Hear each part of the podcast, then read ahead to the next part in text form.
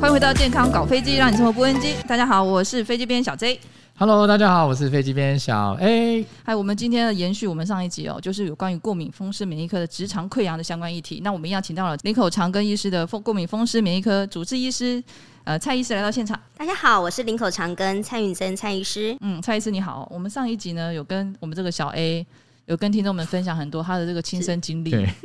我觉在旁得边听我在了我在辛苦我现在在旁边出气，没有啊？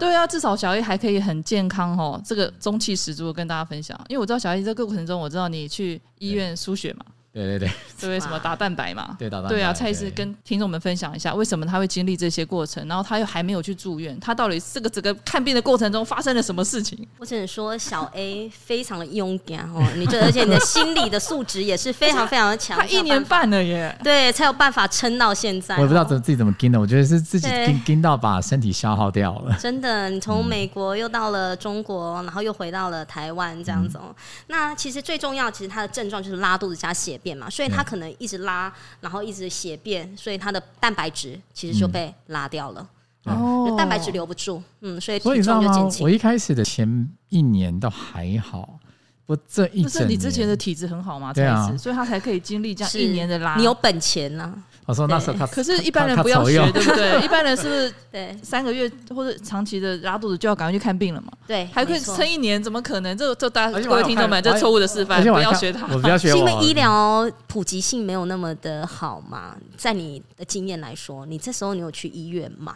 那时候那时候我去医院，不过那时候吃的药没有现在给的药这么的有效你。到底是看什么科啊？ 在对啊，我会很我不能讲那时候 那时候你在上海，对我说你你后来就回台湾，因为疫情关系对嘛。啊，都都在台湾啊，都那在你台也湾看了不同医院、不同科这样，对我就肠胃不科为主啊嘛我，就可以肠胃科为为主啊。不过那时候就是一开始吃，哎、好像还有点效。就是吃类固醇吗？可能是没有吃一些肠蠕动的，可能是那种没有意那式时候肠蠕那时候动吃的药东是，西其实可能是压力也比较小吧。对，因为他们说这个其实跟压力也多多少有关系，对是不对？是因为那时候有吃那个什么益生菌，是，它其实有帮助到，对，没错把一，些好菌保护把它着。留住，不过呢，我只吃了一个半月的益生菌，之后就完全任何益生菌、任何品牌都没有都用。没效。他也是为什么？对因这为为什么我听他分享他这一路辛酸血泪 史，就是他经过各种治疗，是他吃了很多益生菌，很多台抗湾发益炎生的菌保全健面品，几乎一半的医生物科而技且的他都还吃打完，了一大堆什 么干细胞，哎什么有在的没国有外的什么都治疗过了，可是他还是继续拉血便。有可能它的肠道啊上面的黏膜其实已经就是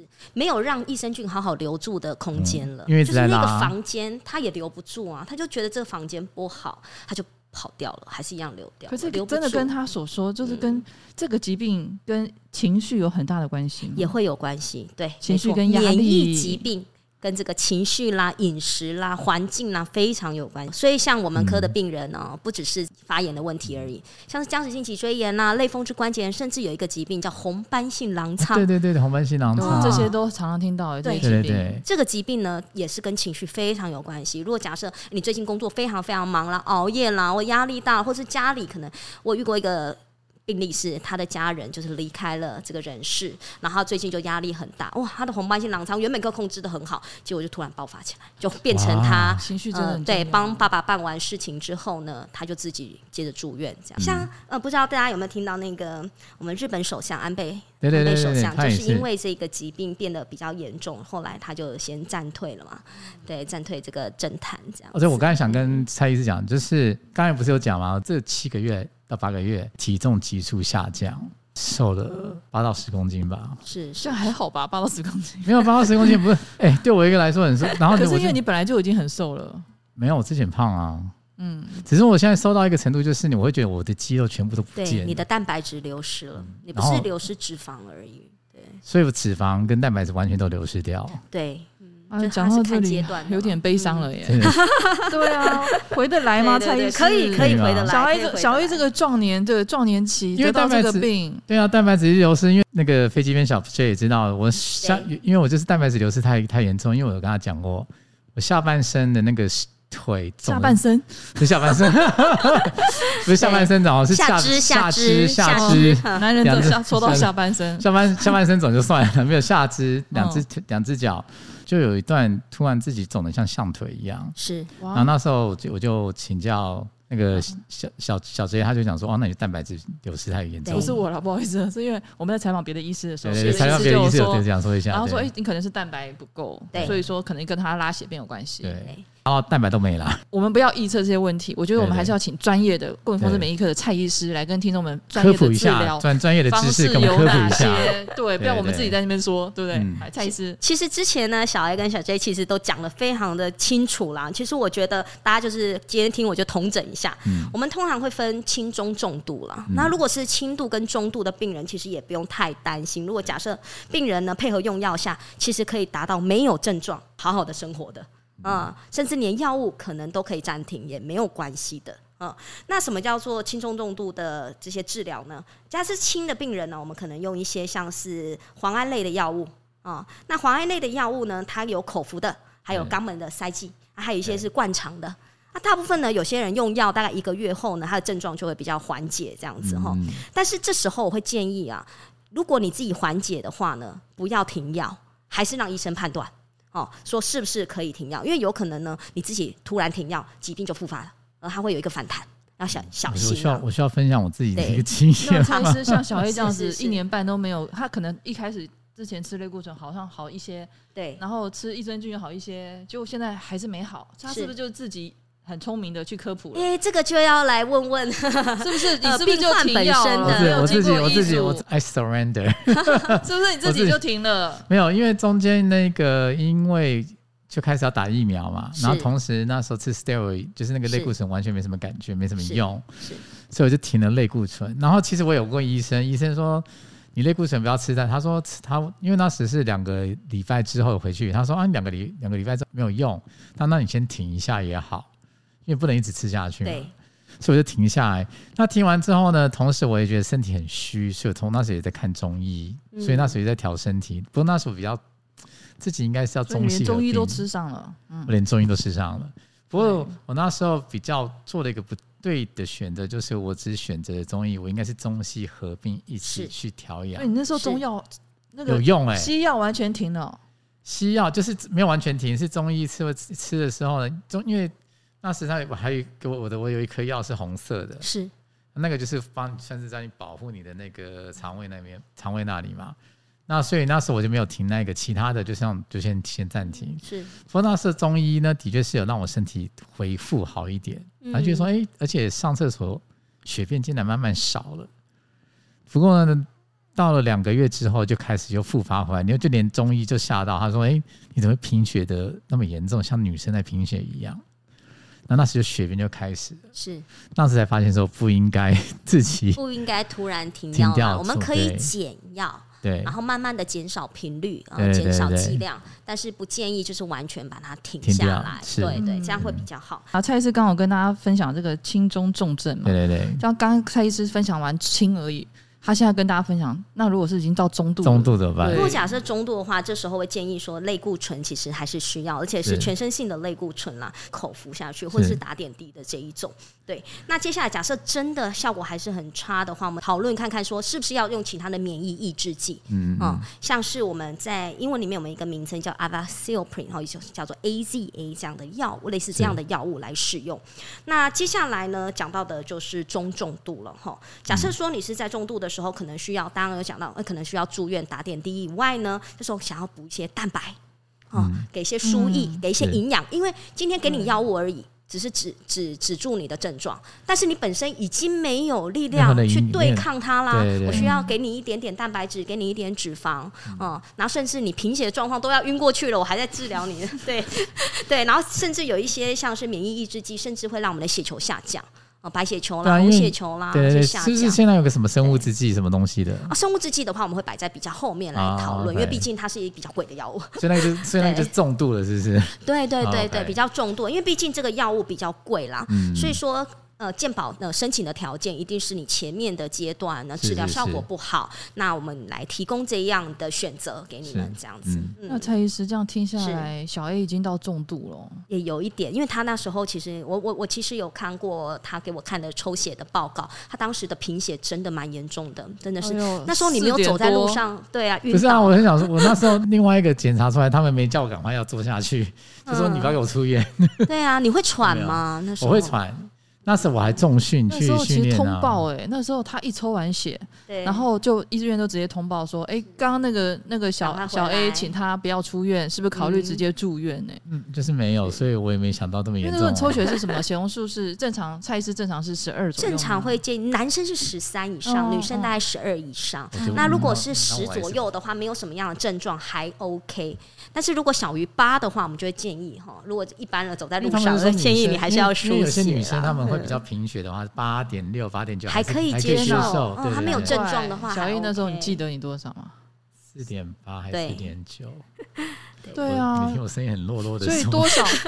他真的各位听众们，他是四点七好吗？他我是特不别好印象深刻，不好的示范，大家 对 就在中间值啊，就那个四点，我所以记得蔡医师为什么他四点七又要通报他了？因为其实大概小于八啦，大概通常我们通常小于八的时候就会跟医生哦那不就一还半？会我说的那我那时不就一半而已吗？对对，比较麻烦的是，因为如果通常会在八左右的人，可能会有一些呃，像是免疫的疾病，或是有一些重大的疾病，还有一些是在啊 ICU 加护病房的病人，或者过度哦呃感染比较严重的病人，那这时候他可能会有比较严重的贫血，或者是嗯痔疮比较严重的，我有遇过四五的。呃，真的痔疮拉到对，呃也有四五的，然后必须要开刀，，一直拉血的关系，对，一嗯直拉。血，然后他进来住院，然后要把那个痔疮处理掉的，痔开疮刀也可能拉血拉到哦，也有可这能，么我有低遇过，那个好像才二十岁左右，是 哦，嗯，对，也有遇过这样子的 case，但是他是痔疮，哦他是真的痔疮，那蔡医师对可以跟听众们分享一下吗？如果说，因为我知道老一辈的人哦，是他如果拉血便哦，很多就会不想去看病，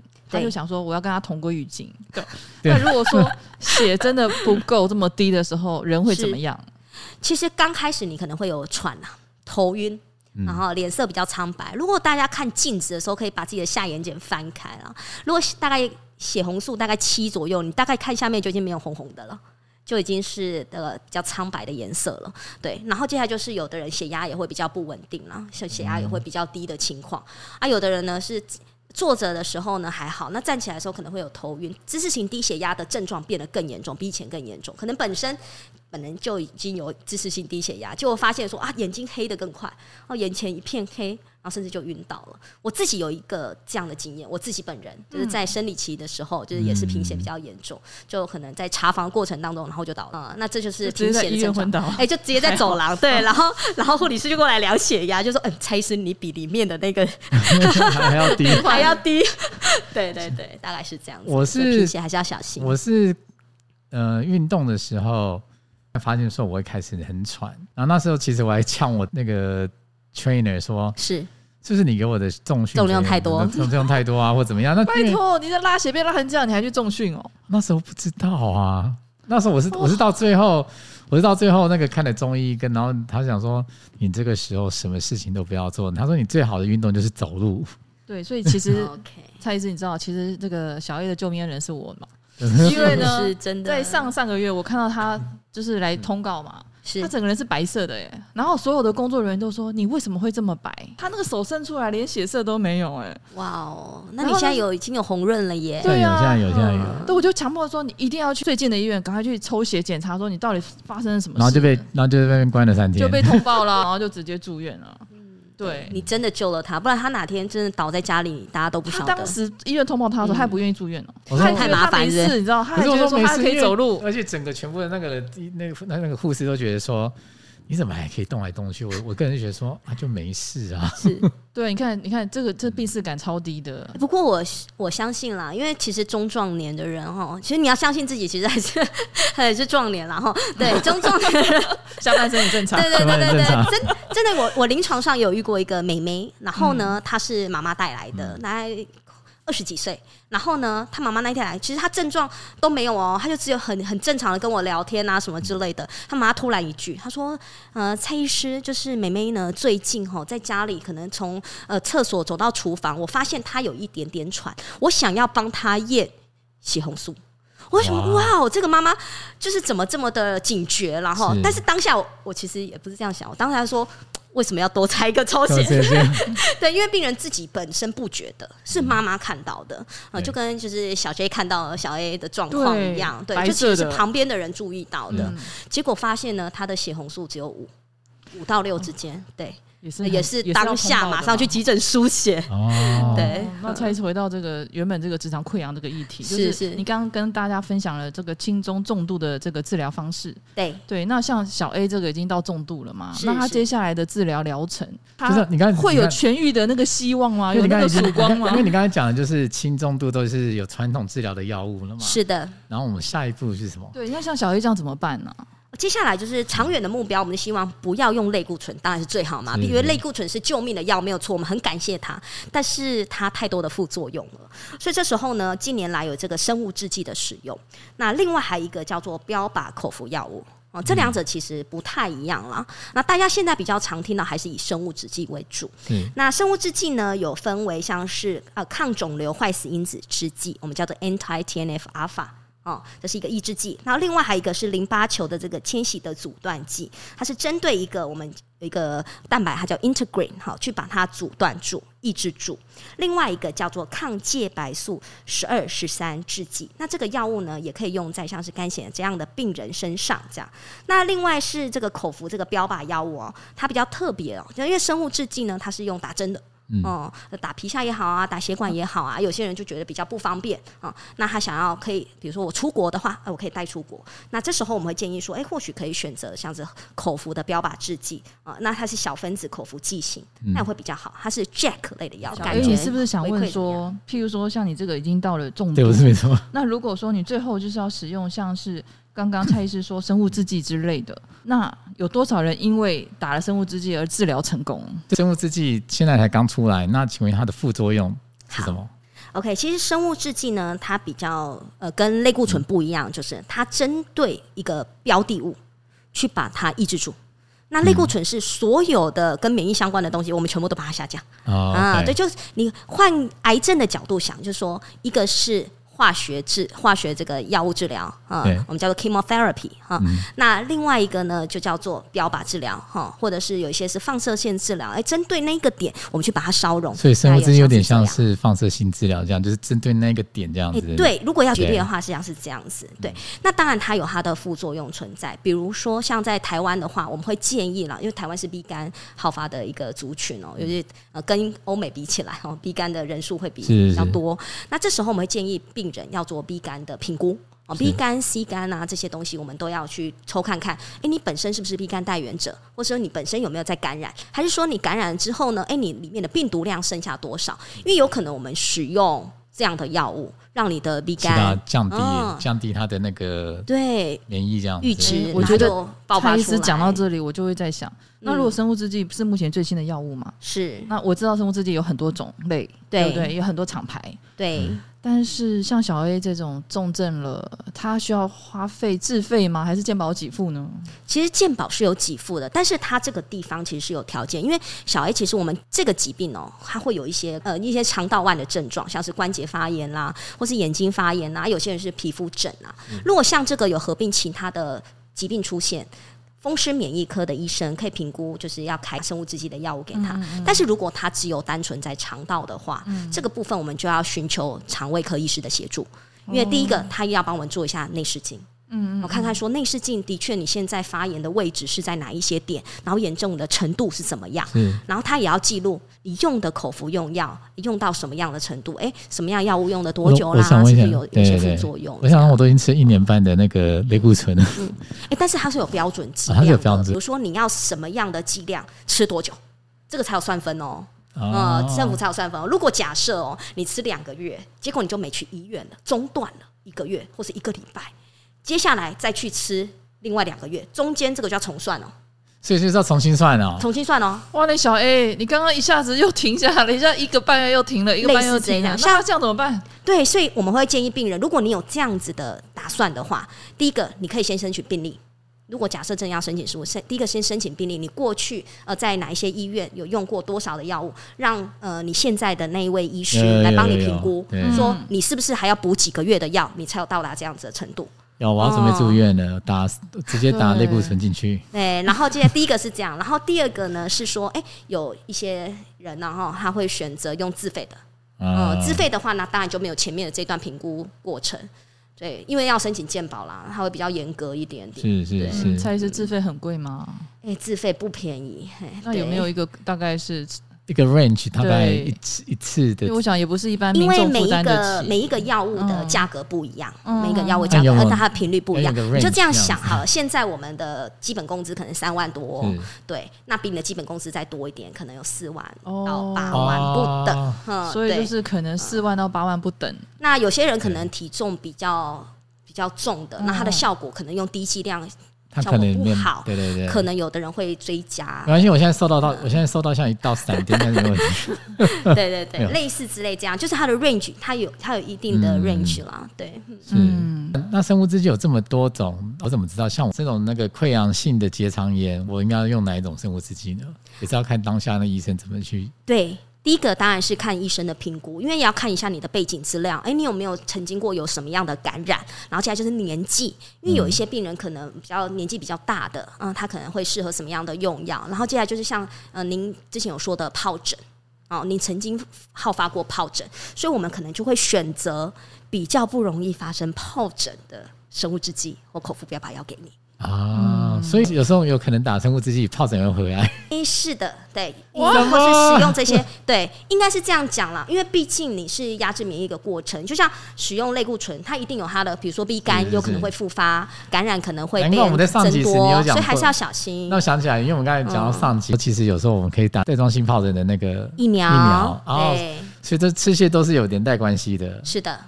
所以，甚至天厂商哪嗯本身呢， 就是呃，其中一种药物，它会比较得到带状疱疹的机会会相对高一点，所以当时的厂商是有给付这个补助这哦个疫苗的费用。还有一个问题就是说，嗯，因为之前我们就是因为之前医生有叫我还是要运动，把我的那免疫系统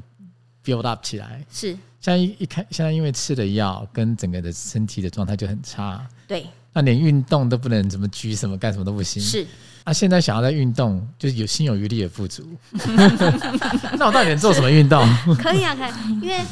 这是一个非常非常非常好的问题。就是以前可能我们可以举杠铃，可以硬举，然后对，可以负重负重的很我多。不是不举，举我是可以。以举，不是 不是不是 举不起所以。哎我没有讲话。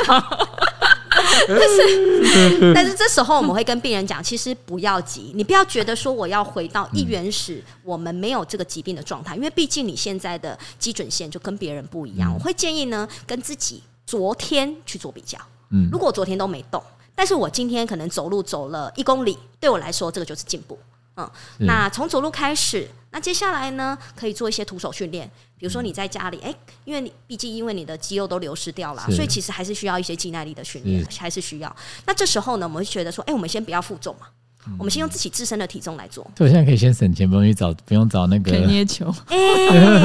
对你，比如说，因为你之前去过健身房，对，你把那一些动作改成没有负重的状态下做，哦比如说你的深蹲啊、呃你可能就是先徒手深蹲是这样是子，是。呃，来慢慢的加强。 那我还有一个问题，就是说我发现现在肌肉很容易就是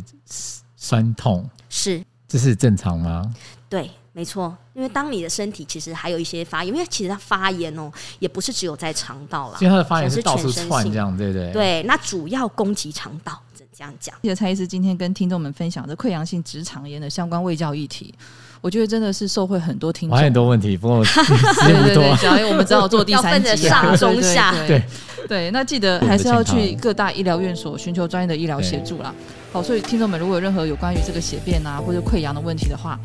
呃，也欢迎在下面留言。那我们下次再见喽，拜拜，拜拜拜拜。